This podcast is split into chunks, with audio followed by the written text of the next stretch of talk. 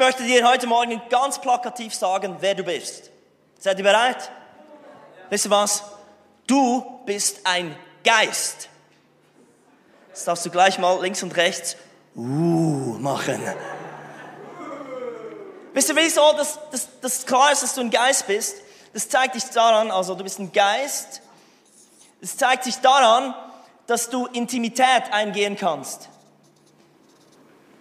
Du kannst eine tiefe Beziehung eingehen mit jemand oder mit Gott. Also es ist möglich, etwas, das nicht nur physisch ist, eine Beziehung, sondern etwas ganz Tiefes. Es zeigt sich auch darin, dass du eine Intuition hast.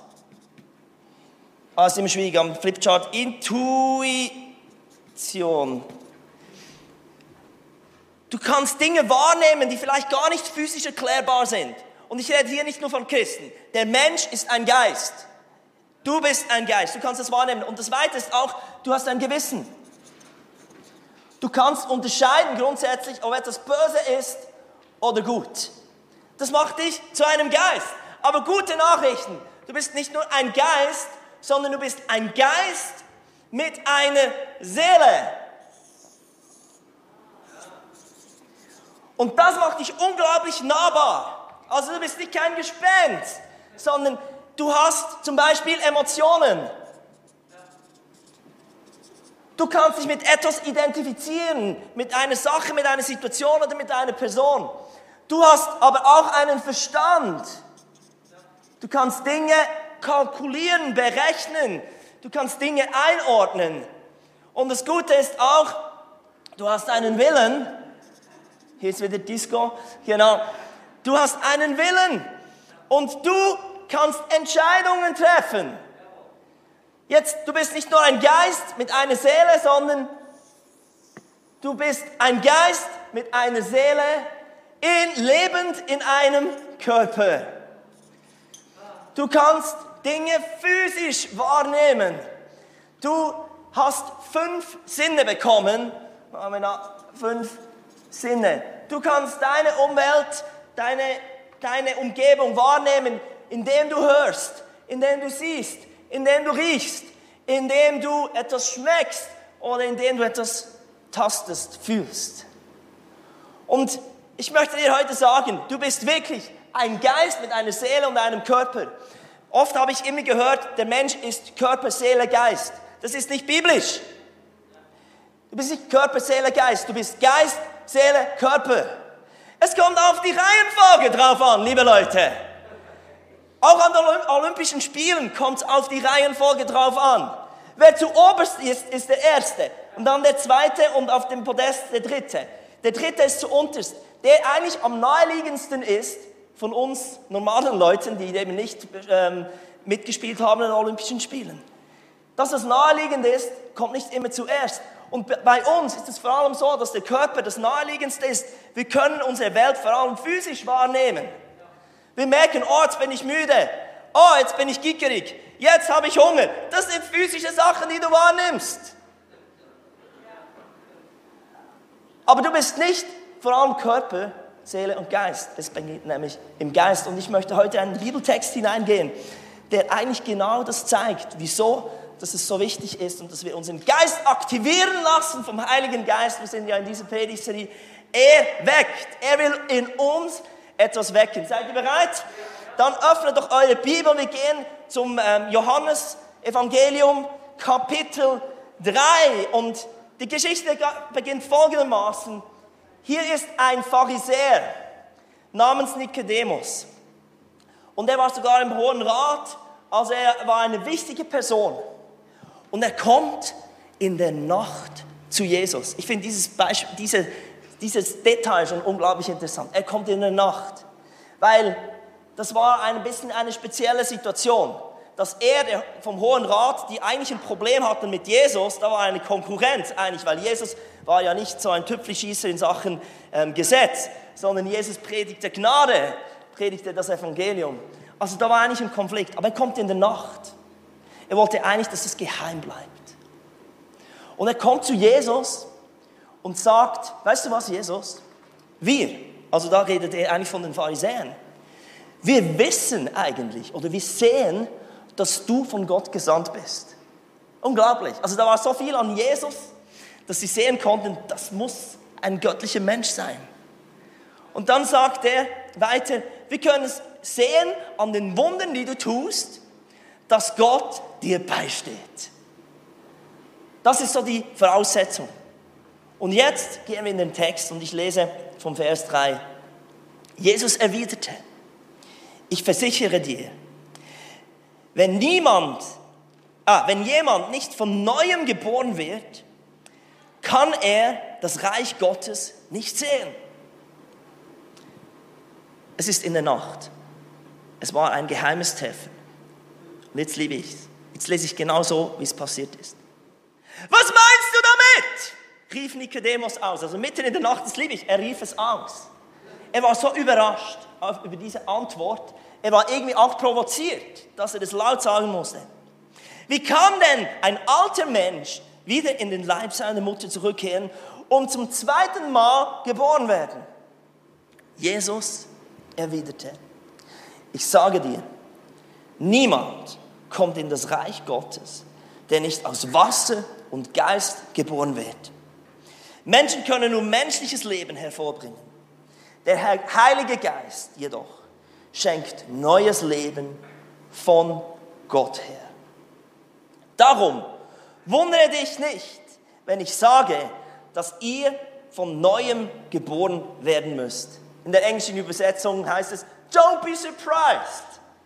Also es ist eigentlich kein Geheimnis. Es war eine geheime, ein geheimes Treffen, aber Jesus macht etwas total Öffentliches und der Titel dieser heutigen Predigt lautet Inside Out.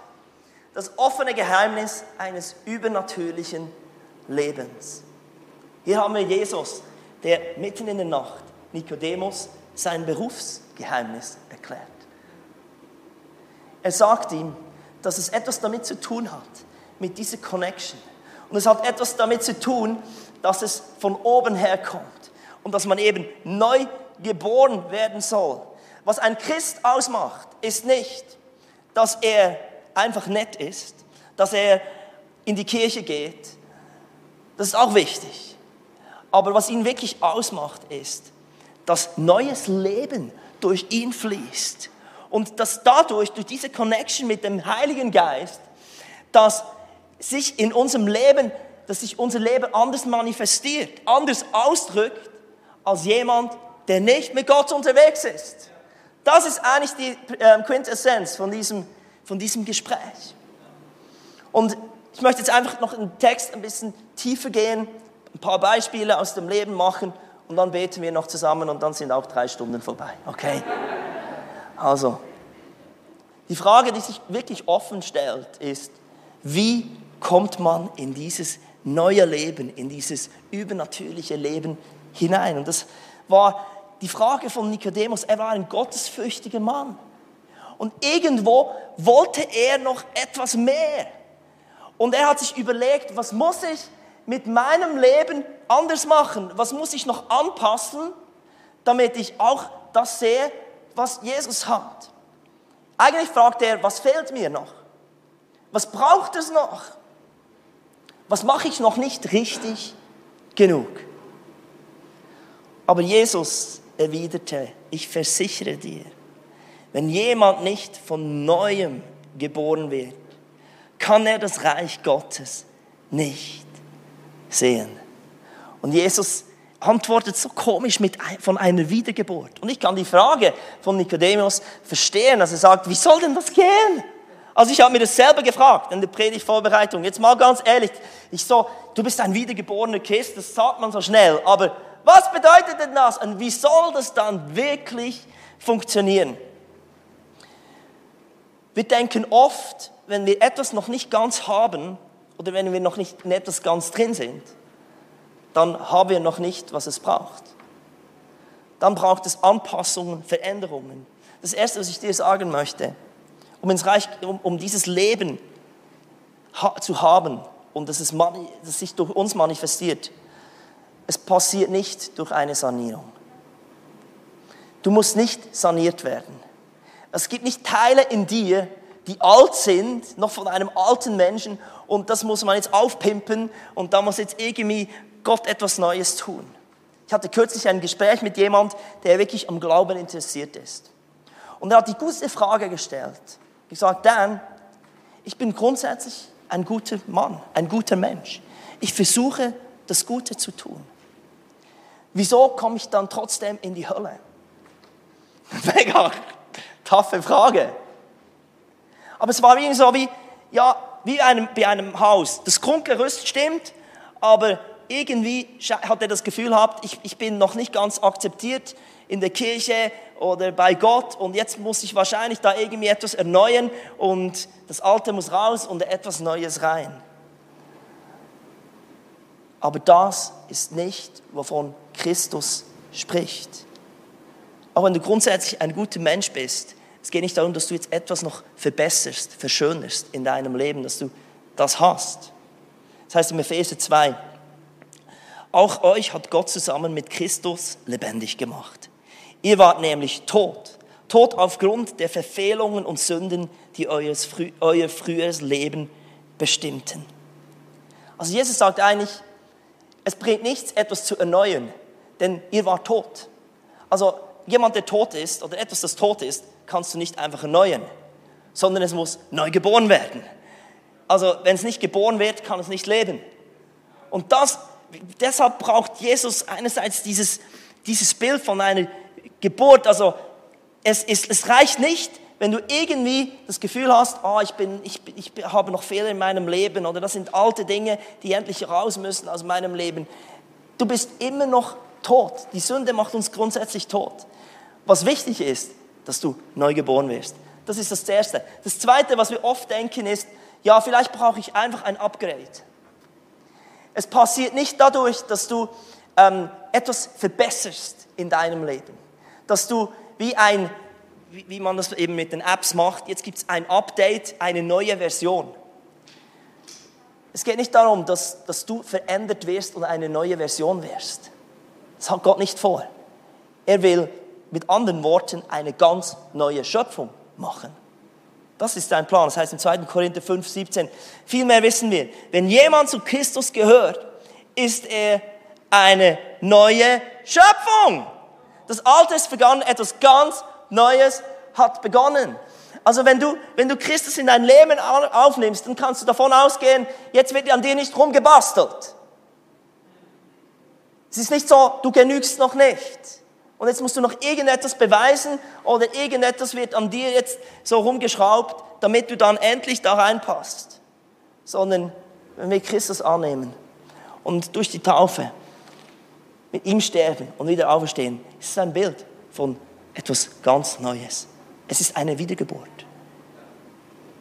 Das ist das, was Christus macht. Manche Leute haben auch das Gefühl, ja, also vielleicht muss einfach ein Wechsel passieren. Etwas muss wechseln. Ich weiß noch in der Schule, mein Schulkollege, der war, wurde plötzlich extrem schlecht in der Sekundarschule. Und dann haben seine Eltern das Gefühl gehabt, das liegt am Lehrer und haben ihn in eine Privatschule gesteckt, weil sie einfach dachten, sie glaubten an ihn und dachten, wenn er in einer Privatschule ist, ein anderes Umfeld hat, dann blüht er endlich auf. Und wir denken oft so, dass wir das Gefühl haben, ja, okay, äh, irgendwie funktioniert etwas nicht, ich mache einen Tausch, ich, ich, ich gehe in eine andere Gemeinde oder ich gehe jetzt endlich nach Amerika, wandere aus oder was man auch immer vorhat. Wenn man das Gefühl hat, ich brauche einen neuen Job, ähm, dann blühe ich endlich auf. Aber im Reich Gottes geht es nicht darum, dass man einen Wechsel macht sondern es ist eine neue Geburt. Du wechselst nicht einfach die Seiten von, ich war vorher im Dunkeln und jetzt bin ich im Licht. Weil wir versuchen immer Dinge zu wechseln, weil wir das Gefühl haben, es gibt noch bessere Optionen. Und da kommen wir in einen mega Leistungsdruck. Jesus braucht dieses Bild von der Wiedergeburt, weil er sagt, nee, es ist nicht deine Entscheidung. Das heißt im Johannes 1,12, all denen jedoch, die ihn annahmen und an seinen Namen glaubten, gab er das Recht, Kinder Gottes zu werden. Sie wurden es weder aufgrund ihrer Abstammung, noch durch menschliches Wollen, noch durch den Einfluss eines Mannes. Sie sind aus Gott geboren worden.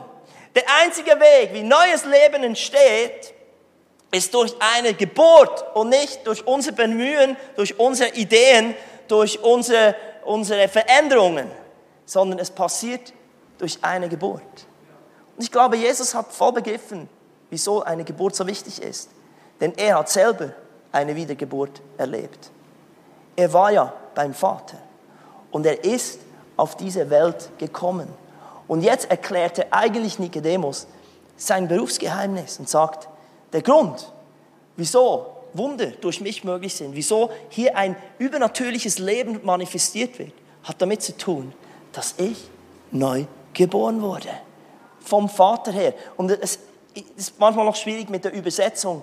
Wir lesen meistens in unseren Bibelübersetzungen, dass es einfach neu geboren werden. Aber wenn man das griechische Wort eigentlich anschaut, das heißt anöten, das heißt eigentlich von oben her geboren zu werden.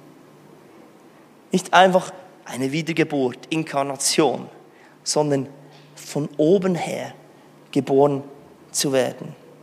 Also eigentlich, dass man das Leben, wie sie die Nabelschnur in den Himmel hat und dass man von dort genährt wurde und dass, dass, dass man eine neue DNA hat. Das Blut Jesu fließt jetzt in dir und das heißt auch, du hast einen neuen Vater, den Vater im Himmel und deshalb hast du auch ein neues Erbe vor dir, ganz andere Möglichkeiten. Das bedeutet es dann wirklich, neu geboren zu sein. Also wie kommt man hinein? Es ist nicht durch eine Prüfung, es ist nicht durch eine Verbesserung deines Lebens. Es gibt nichts, das du jetzt noch besser machen musst, damit du sagen kannst, wow, jetzt kann endlich der Heilige Geist durch mich fließen. Es ist dadurch, dass du von oben her neu geboren wurdest, als Christus in dein Leben kam. Die zweite Frage, die ich mir gestellt habe, ist, ja, wie fließt denn dieses neue Leben durch uns? Durch mich? Wie ist es denn möglich? Und hier sagte Jesus, niemand kommt in das Reich Gottes, der nicht aus Wasser und Geist geboren wird. Menschen können nur Menschenmögliches hervorbringen. Der Heilige Geist jedoch schenkt neues Leben von Gott her. Also hier mit dem Wasser macht natürlich ähm, Jesus eine Andeutung auf, wie Johannes der Täufer getauft hat.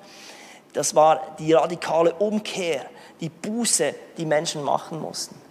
Aber er sagt jetzt eben auch, nee, es braucht noch, brauchen wir die Klempnersprache. Die, die, die, die Taufe ist eine Reinigung des Gefäßes. Aber die Geistestaufe, dadurch, dass wir äh, äh, eigentlich uns jetzt anschließen am Himmel, und dass wir ein Gefäß sind, wo, wo die Kraft, das Leben von Christus vom Himmel durch uns fließen kann. Das ist der ganze Schlüssel und deshalb glaube ich, ist es die, die Reihenfolge, die Jesus hier erklärt, so wichtig. Es beginnt eigentlich mit dem Geist. Von hier fließt das Leben und drückt sich dann so aus und nicht wie wir die ganze Welt wahrnehmen und wie wir auf Dinge reagieren. Es soll von uns zutiefst herauskommen. Ich möchte einfach kurz ein paar Beispiele zeigen, wie Jesus nach, dem, nach der Begegnung mit Nikodemus die nächsten drei Begegnungen, die er hatte im Johannes Evangelium. Also ich lese jetzt einfach weiter, ähm, wir gehen vom Kapitel 3 ins Kapitel 4. Und dort war die erste Begegnung mit einer Frau am Brunnen aus Samarien. Und Jesus ist dort durch Samarien gezogen und äh, viele von euch wissen das, die, da war kein gutes Verhältnis zwischen Juden und Samariten. Und es war eine ganz spezielle Begegnung dort am, am Brunnen. Und Jesus kommt mit der Frau ins Gespräch und er bittet sie für Wasser. Und plötzlich sagt er, geh und ruf deinen Mann. Und sie sagt dann, ich habe keinen Mann. Und er sagt, genau, du sagst die Wahrheit. Du hattest nämlich schon fünf Männer. Und mit demjenigen, mit dem du jetzt zusammen bist, das ist gar nicht dein Mann. Und Jesus hat diese Frau so berührt. Und plötzlich ist etwas vom Reich Gottes so real geworden. Sie sagt dann, wow, du bist ein Prophet. Du nimmst etwas wahr, was in meinem Leben ein Geheimnis ist. Du offenbarst etwas. Und es heißt dann, wie sie voller Freude in ihr Dorf gegangen ist und weite Menschen zu Jesus geführt hat. Wisst ihr, wie es angefangen hat, dass, dass, dass diese Frau etwas vom Reich Gottes erlebt hat? Jesus, Jesus Intuition, er war, er hat auf den Geist Gottes gehört. Der Geist Gottes hat ihm etwas offenbart, das wirklich ein Geheimnis war. Und ich frage mich, wie oft wir einfach auch in Beziehungen, in Begegnungen, die wir mit Menschen haben, wir, wir brauchen einfach unsere fünf Sinne. Wir schauen auf die Körpersprache, wir hören, was die genau sagen, wir riechen vielleicht, wie sie stinken. Und dann gibt es schon ganz viele Vorurteile. Statt irgendwie zu wissen, wo immer wir auch hingehen, der Schlüssel, das Geheimnis vor einem übernatürlichen Leben ist, dass wir unser Leben vom Geist aus gestalten und dass, dass wir unseren Geist andocken an den Himmel. Weil das Leben fließt vom Heiligen Geist. Der Heilige Geist dockt nicht an unserem Körper an. Er dockt nicht an unseren e-, Emotionen an. Wenn du das Gefühl hast, oh, das war ein schöner Worship und ich fühlte mich puderlich-wohl, das war nicht der Heilige Geist. Das war einfach das schöne Pad und Keyboard, das ein bisschen gespielt hat. Weil Musik ist berührend. Es war nicht der Heilige Geist. Der Heilige Geist connectet nicht mit deinen Emotionen. Der Heilige Geist connectet mit deinem Geist. Also, das ist das erste Beispiel. Es geht dann weiter. Jesus kommt zurück nach Galiläa und da kommt ein Beamter auf ihn zu. Ein Beamter des Königs heißt es. Und er flehte ihn an. Herr, komm zu mir nach Hause. Mein Sohn liegt am Sterben. Er hat eine schlimme Krankheit. Und wisst ihr, wie Jesus antwortet? Das ist schön zu sehen, weil er war ja auch Mensch. Er antwortete unglaublich emotional. Er sagte, ihr braucht denn eigentlich immer Wunder, dass ihr mir glaubt. Herrliche Stelle. Aber ich glaube, Jesus war nicht nur Mensch, sondern er war eben auch Geist. Und das heißt dann, ich interpretiere das so, er hat sein Gewissen aktiviert. Er hat gemerkt, was jetzt gut und was böse ist. Was jetzt das Richtige ist in der Situation. Und er sagte dann einfach, weißt du was, geh nach Hause. Dein Junge, wenn du zu Hause ankommst, wird geheilt sein. Und der Mann ist nach Hause. Und die Diener des Beamten sind schon ihm entgegengesprungen und gesagt, er ist geheilt. Wisst ihr, manchmal können wir so Dinge so rechtfertigen und wir das Gefühl haben, wow, das ist so unangebracht, was der will und was der sagt. Und wir rechtfertigen Dinge so schnell. Aber wenn wir sehen wollen, wie das Reich Gottes durch uns bricht, wie das Leben vom Himmel herfließt, dann müssen wir wirklich immer wieder unser Gewissen einschalten. Sagen, wow, was wäre das Richtige? Was ist das Gute? Denn Gott ist gut.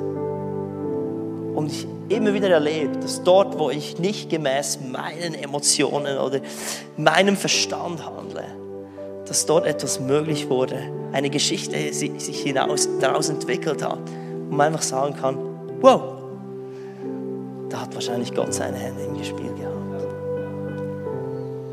Die nächste Begegnung, die Jesus hatte, weil Jesus predigt nicht nur Dinge, die er nicht selbst lebt. Wir lesen dann in Kapitel 5, die nächste Person, die er getroffen hat, war ein Lahmer am Teich Bethseba. Und er heilt ihn an einem Sabbat. Darf man nicht. Das ist Arbeit, heilen. Und er hat die Pharisäer unglaublich verrückt gemacht. Und es kam zu einer Diskussion, und das möchte ich euch noch schnell vorlesen, ich habe keine Slide davon. Von da an begannen die führenden Männer des jüdischen Volkes, Jesus zu verfolgen, weil er solche Dinge am Sabbat tat. Aber Jesus sagte zu ihnen, mein Vater hat bis heute nie aufgehört zu wirken. Und weil er wirkt, wirkte, wirke auch ich. Da ist so eine Intimität, so eine Verbindung mit dem himmlischen Vater. Weil er gesehen hat, was Gott tun möchte, was er vorbereitet hat. Und daraus wurde ein Wunder freigesetzt. Jesus hat wirklich etwas vorgelebt, dass er von seinem Geist aus sein Leben gestaltete. Und ich möchte uns heute wirklich herausfordern, dass wir unser Leben ganz bewusst inside out gestalten, von innen nach außen. Und nicht von dem, wir sind so viel mehr in Berührung mit unserem Körper und mit, mit unserer Seele und wir reagieren so schnell. Aber wenn wir sagen, ich bin ein Christ, ein Christ, der Unterschied, der ein Christ macht, ist, dass er verbunden ist. Sein Geist ist verbunden mit dem Geist Gottes.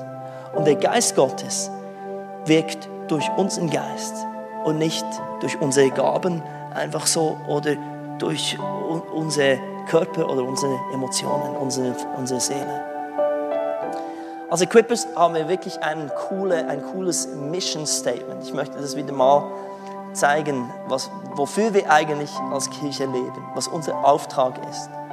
Und das heißt eigentlich so viel wie Equippers, Equippers, habe ich das jetzt falsch geschrieben? Equipping you sollte es dort heißen. Equipping you for life through faith in Jesus Christ. Dich fürs Leben durch den Glauben an Jesus Christus auszurüsten. Wir sind keine Kirche, die versucht, dich für die Kirche auszurüsten. Wobei es ganz wichtig ist, ich glaube, hier lernen wir in der Gemeinschaft lernen wir ganz viele Dinge und es ist ein wunderbares Umfeld, dass etwas passiert, wo du sonst wo keine Chance bekommst. Aber unser Auftrag als Kirche, der Grund, wieso wir uns hier treffen, der Grund, wieso wir uns hier reinbutten in diese Sache, ist ein unglaublicher Traum, den wir haben, ein unglaublicher Auftrag. Wir möchten, dass das Leben von Jesus Christus sich durch dich manifestiert. Und deshalb machen wir Kleingruppen. Und deshalb machen wir Gottesdienste. Weil wir einander immer wieder anfeuern wollen, dass das wirklich passiert. Wisst ihr, wir wollen dich anfeuern, wenn du schwierige Situationen durchmachst, dass du statt Angst, von, statt von Angst getrieben bist, dass du mit einer Offenbarung, mit einer Zuversicht lebst, mit einer Intuition, wo du weißt, wow, Gott hat etwas Besseres vor, als ich momentan wahrnehmen kann. Dafür existieren wir, dass wir einander immer wieder ermutigen, weil wir sehen, das ist Gott. Wir, wir möchten, dass in deiner Beziehung, dass du statt von Gefühlsausbrüchen geleitet wirst, nämlich von deinem Gewissen geleitet wirst und weißt, was eigentlich das Richtige wäre, auch wenn die andere Person wirklich Mist erzählt hat oder Mist gemacht hat oder dir einfach auf die Nerven gegangen ist. Wir träumen davon, dass, dass wir Kinder erziehen. Das, also das ist wirklich etwas vom Haarsträubendsten, was man einem Mensch überhaupt machen kann und was man einem Mensch anmuten kann, Kinder zu haben und diese großzuziehen. Also wirklich, das, das verlangt dir das Letzte ab. Aber wir wollen einander ermutigen, dass wir statt irgendwie versuchen, unsere eigenen Vorstellungen, die wir haben, dass wir möchten, wie unsere Kinder mal enden und rauskommen und versuchen, uns selbst in, in den Kindern zu porträtieren und irgendwie das zu erfüllen, was wir vielleicht selber nie durften machen oder werden, dass wir so intuitiv erkennen, was Gott eigentlich mit, mit diesem Kind will und was die Berufung seines Lebens ist. Wir sind zusammen, wir kommen zusammen immer wieder, um einander zu ermutigen, wie wir mit unseren Finanzen umgehen. Dass wir nicht versuchen, alles mit dem Verstand zu kalkulieren. Ich sage euch, ich liebe Kirche, weil ich glaube echt, dass wir in der Gemeinschaft und in, in gegenseitigen Herausforderungen viel weiter kommen werden, als wenn wir es alleine versuchen würden. Und auch finanziell. Und dass wir einander wieder herausfordern. Und deshalb machen wir auch so Visionsopfer und solche Geschichten, weil, es, weil wir dann sagen, okay, sowas liegt wirklich nicht in unserem Budget. Du kannst es nicht mit dem Verstand kalkulieren. Aber es soll aus einer Intimität mit Gott. Denn ich habe mal auf mein Konto geschrieben, auf meine Bankkarte, Thank you, Lord. Also es gehört dir sozusagen, das Bankkärtchen. Ich bin einfach ein bisschen Teilhaber. Ich habe deine Karte bekommen sozusagen. Und aus dieser Intimität mit ihm sind finanzielle Dinge möglich. Wir sagen, Herr, das ist dein Geld, was würdest du damit machen? Ich träume davon, dass wir als Kirche wirklich in, in, Umgang mit Begierden und Wünschen uns nicht einfach von Körper und Seele treiben lassen und sagen, ich muss mich jetzt belohnen, darüber habe ich vor zwei Wochen gepredigt, sondern einander immer ermutigen und sagen, weißt du was, such die Intimität mit Gott. Wenn du da connected bist, verstehst, dass er dein Vater ist, dann werden ganz viele Dinge möglich, die du jetzt noch nicht siehst. Im Umgang mit Müdigkeit und Erschöpfung. Ich bin immer wieder erstaunt, was Menschen für komische Entscheidungen treffen. Aber wenn man müde ist, dann denkt man einfach, ausschlafen ist das Wichtigste oder endlich mal richtig in die Ferien. Aber eigentlich merken sie nicht, dass ihre Seele matt ist und vor allem ihr Geist nicht erweckt. Dass eigentlich dort das Leben von dort fließt. Es lohnt sich nicht einfach Pause zu machen und sich zurückzuziehen, weil Kirche auch noch Arbeit sein könnte oder too much. Ich träume davon, dass wir einander dafür ausrüsten, dafür ermutigen, herausfordern, dass unser Leben vom Geist her geleitet ist. Menschen können nur menschliches Leben hervorbringen. Auch, nur, auch Christen können das nur. Aber der Heilige Geist jedoch schenkt neues Leben von Gott her. Darf ich euch bitten, aufzustehen? Lade euch einen Moment, eure Augen zu schließen.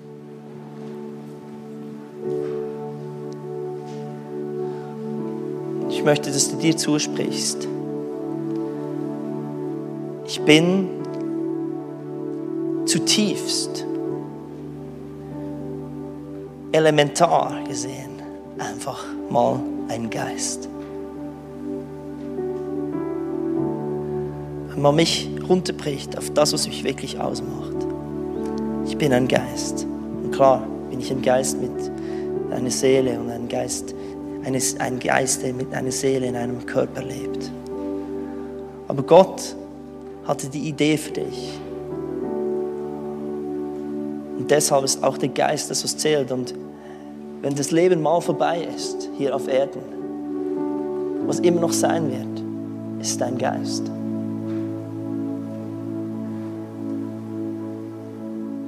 Viele von uns haben es wie ausgeblendet.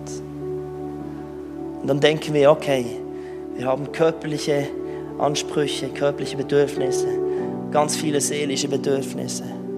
Und irgendwo ist hier noch dieser Geist, aber der wird total vernachlässigt. Und weil wir nicht von dort aus unser Leben gestalten, leben wir auch nur mit dem, was Menschen möglich ist. Ich möchte euch heute zusprechen, dass ihr ganz neu mit Gott connectet. Ich hatte eigentlich während der Vorbereitung wirklich das Gefühl, dass ganz viele hier hungrig sind für mehr. Aber heute will Gott diese Sehnsucht connecten mit seiner Ressource. Viele Menschen träumen von mehr, aber wissen nicht, wie sie jemals das bekommen werden. Ich glaube, heute sagt wie der Heilige Geist, jetzt kommst du zu mir. Es sind auch einige da, die wirklich frustriert sind mit dem, was ihr erlebt. Und wie sagt, es müsste doch mehr drin liegen. Ich lade euch ein, heute wirklich nach vorne zu kommen. Wir machen hier einen Aufruf. Wir haben unser Ministry-Team hier. Die Bibel sagt auch, wir sollen die Hände auferlegen. Eine Impartation vom Heiligen Geist bekommen. Dass dieses Leben fließen kann. Wir träumen davon, dass du ein Kanal Gottes bist. An dieser Stelle möchte ich den Livestream verabschieden und wir machen hier wirklich noch eine Gebetszeit. Schön, dass ihr dabei gewesen seid. Tschüss zusammen.